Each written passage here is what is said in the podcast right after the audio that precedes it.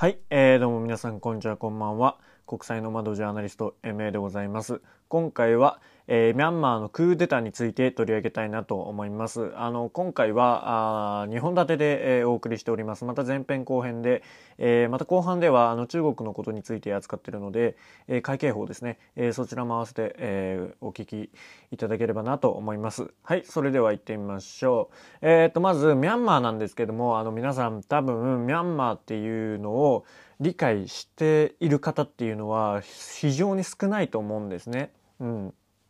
あのまあ東南アジアでも、まあ、結構ねあのタイとか、まあ、ベトナムとかそういったのは、まあ、旅行地にもなりますし存在感があるんですけども、まあ、ミャンマーって聞いてもパッとお、ね、浮かばない人がほとんどだと思います。まあその人たちのために今回は歴史もねミャンマーの歴史も踏まえて、えー、なんで、えー、ねあのー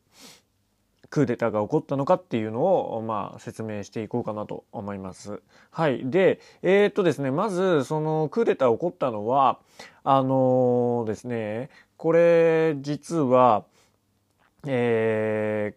ー、まあ、総選挙があったんですね。えー、2020年の11月に総選挙がありましたと。で、えー、まあ国民民主同盟、まあ、NLD って、えー、言うんですけども、まあ、これがね、あのー、まあ、選挙で圧倒的な勝利になった。で、えー、まあ単独で政権を発足できるようになったっていうことなんですけども、まあ、一方でこれに、えー、まあ軍が選挙での不正があるということを訴えたんですね。まあ、実際はこれは建前の理由で、えー、そのね、あの政治とか、まあ、経済に、えー、どこでもある話なんですけども、その既得権益が壊される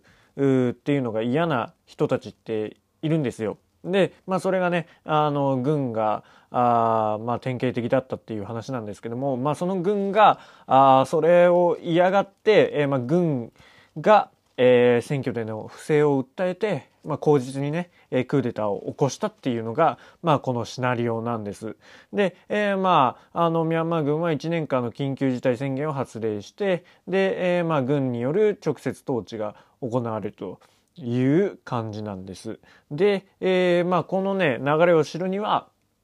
まあ、ミャンマーの成り立ちとか、まあ、そういったものも、えー、必要になってくるので、まあ、軽くね、えー、ご説明していこうかなと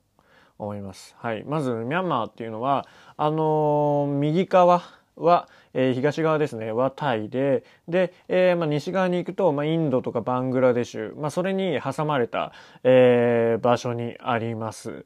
ね、えー、で、えー、まあ、首都はですね、えー、以前ね、ヤンゴンだったんですけども、今、ネピドーっていう場所にあります。まあ、そんなところなんですけども、結構ね、えー、まあ、豊かな資源が、あるんですよね。うんまあ、例えば、えー、天然ガスとか、まあ、ルビーとかが出るんで、まあ、あの資源大国であることは間違いないんです。でですね、まあ、ミャンマーの、えー、まあ、大元といいますかね、えー、今につながるルーツの、えー、一番最初のなのは、えー、11世紀半ばに、まあ、ビルマ族が、えー、統一王朝のパガン王朝というものを、えー、設立したと。で、まあそこからあのね、今に至るまでの歴史が始まるわけですけども、まあしかしね、実はミャンマーって英国、イギリスに、えー、統治されてた時代があるんですね。それが1886年です。で、えー、まあその支配があって、で、えー、っとですね、1948年に、えー、ビルマ連邦として、えー、独立したわけです。で、えー、まあねあのまあその独立の、まあ、背景にはいろんなね、まあ、一悶着あったんですけども、まあ、日本の日本軍旧日本軍の、えー、こととか、えー、それからね、えー、英雄と言われてるアウンサン将軍っていうのがいるんですけども、まあ、これはアウンサンスーチさんの、えー、父ですねっていうのがいたんですけどもあのアウンサン将軍は、まあ、すぐに、えー、お亡くなりになってしまいます。で、えーとまあ、時が流れて1962年に軍事クーデターが起きちゃうんですね。で、えー、まあこれがね、あのまあ、クーデター起きたことによって社会主義政権になるんですね。ネイミン大統領というのが、まあ、社会主義政権を樹立樹立するわけです。でずっとね、まあ、その社会主義時代っていうのは、まあ、経済力がねどんどんどんどん低下していくわけですよ。でまあ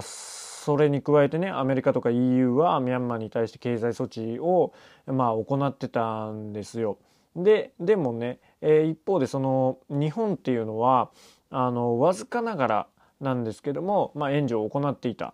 ていう過去があるんです。でまあ忘れてはいけないのがその欧米の国たちが、まあ、1980年代のね後半からずっとあの2000年の後半までまあ、ざっくり20年間ぐらい、えー、ミャンマーに、えーまあ、その援助というか、あのー、ね、支援していたのはあの中国だったんですね。実はそこであの、ね、結構な力を持って、えーまあ、援助をしていたわけです。援助というか、まあ、影響力をね強めていたわけですよ。うん、でですねそれから時が流れて2010年に、えー、ついに、えー、選挙がありましてですねこの辺りはまあ多くの人が、まあ、ニュースなんかを見ると思い出せるんじゃないのかなと思います。まあなんでかっていうとそのスー・チーさん、えー、アウンさんの娘さんですねあのよくテレビに出てらっしゃるあの女性の方です。まあ、その人が自宅軟禁解除されます。はい。ずっとね、えー、軟禁状態だったっていうのがねこれねあの頭おかしくならなくてたあのすごいなと思うんですけどもまあそれでね、えー、自宅軟禁解除されるんですけどもでえー、ねあのまあずっとその民主化のリーダー民主化運動のリーダーだったアウン・サン・スー・チーさんだったんですけども、えー、これで2010年に、えー、選挙で大統領になれるかというとそうではなかったと。えー、ねあの、軍がそれまで治めていた軍がまあ再興して、えー、スー・チーさんがトップになれないように、えー、したんですけども、まあ、結局ね、えー、まあその後スー・チーさんは事実上、まあ、大統領よりも権限を持つようなポジションになるんですけど、まあ、一応なれなかったと。いうところが、まあ、あの後に話す問題にも続い続いていくわけなんですけどもお、まあ、このね、えー、クーデターに、えー、今度は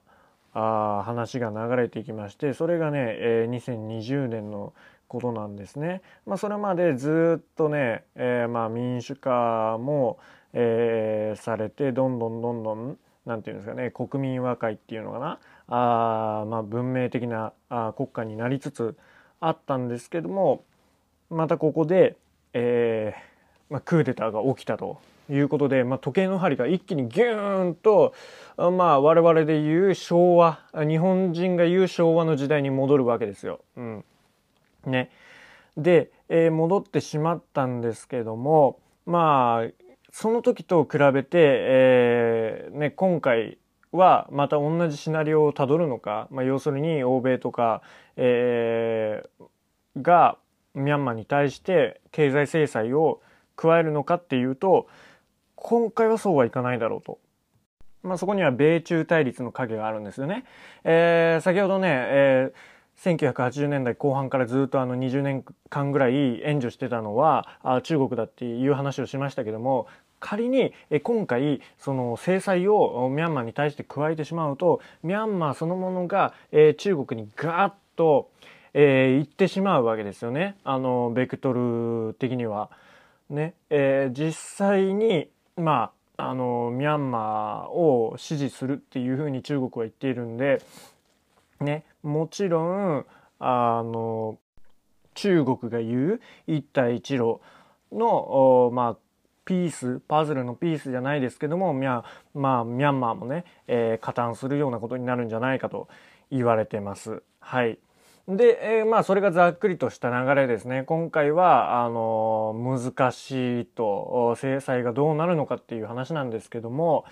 まあ、ここがね、えー、まあ、逆に言うと、まあ、バイデン政権が、えー、誕生したじゃないですか。で、えー、バイデン政権一つ目の、まあ、難関というか関門ですよね。この問題に対してどうやって、えー、対処するのかっていうのが、まあ、世界中から見られてると思います。はい、で、まあ、同盟国の重視って言ってますけどもそういった意味で制裁を加えていくのかあるいはその中国っていうものを気にしてどうするのかっていうのはまあまあ、そこはねバイデンさんの手腕にかかっていると思います。で、えー、一つ触れてないことがあるんですけどもそれがロヒンギャ問題ですね。はいこのまあロヒンギャ問題って、えー、結構ねよく聞くと思うんですけどもねえー、まあ要するにですねまあでも難しいんですよねその定義っていうのが曖昧なんで、まあ、一応言われてるのがあのインドのベンガル地方、まあ、バングラデシュねバングラバングラデシュに、えー、起源を持って、まあ、イスラームを信仰しているそれから言語はロヒンギャを放つ人々と言われているわけです。でもそのミャンマーっていうのは仏教国じゃないですか。でやっぱり対立するわけですよね。で、えー、ミャンマー人とは認めてないわけですよ。まあ、そうするとまああのー、ねその意味嫌われるようなあ存在になるんですねその差別的な。まあ、実際ねあの、まあ、遡れば、えー、キリがないですけども、まあ、そうした政策がどんどんどんどん取られてきました。で、えー、そんなねさっきあのスー・チーさんが、まあ、すごいっていうような、えーまあ、民主化の女神だっていうような話をしてきたわけですけども、あのー、そんなスー・チーさんでも、えー、このロヒンギャ問題は解決できなかったということで結構ね、あの、他の外国勢力からは非難を浴びている状態なんですよ。うんで、えー、まあねどういうことかと言いますとですね全くそのスー・チーさんっていうのはあ関心を持っていなかったというわけではないんですねそのロヒンギャ問題に対しても。で、えー、実際はこれは仕組み上の問題というか、まあ、構造上の問題なんですね。えー、まあそこには2つあると言われてるんです理由が。で一つはその彼女に、まあ、スー・チーさんに、えーまあ、軍を動かす権限がないんですよ。そのねロヒンギャを解決するのは結局は、えー、現場の問題なわけでで、えーね、その大統領とかあじゃなくてスー・チーさんには、えー、権限がないようにその憲法で、えー、縛られてるんで。そのロヒンギャに対して何かコミットをできるほどの、まあ、要するに力がないということなんですね。で、まあ、2つ目がその世論です。さっき言った世論なんですけども非常にそのミャンマー人の、えーまあ、世論なんかを見てみると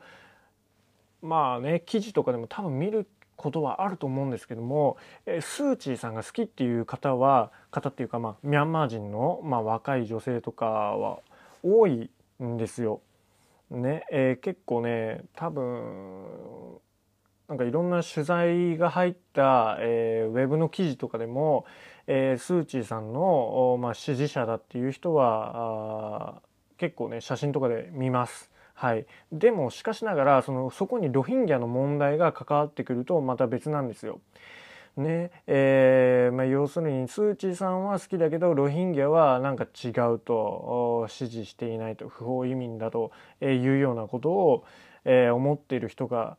いるわけですね。うん、となるとですね世論がそんなロヒンギャを、まあ、救おうとは思わ